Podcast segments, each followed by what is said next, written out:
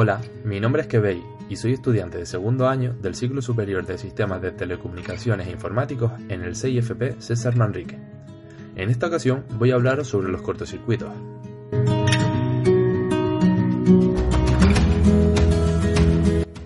Un cortocircuito se produce cuando conductores de polos opuestos entran en contacto generando una descarga.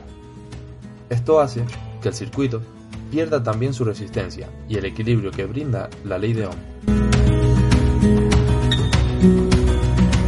Cuando los extremos, sin protección aislante de conductores de diferente polaridad, se unen, la resistencia eléctrica se anula y se produce el cortocircuito, aumentando bruscamente la intensidad de la corriente. También se registra un aumento de la temperatura que incluso puede llegar a provocar un incendio. Un ejemplo de esto sería el enchufe que tenemos todos en casa. Esos enchufes tienen dos agujeros que corresponden a los polos opuestos. Si por alguna razón juntáramos esos dos agujeros, nos daría un calambrazo.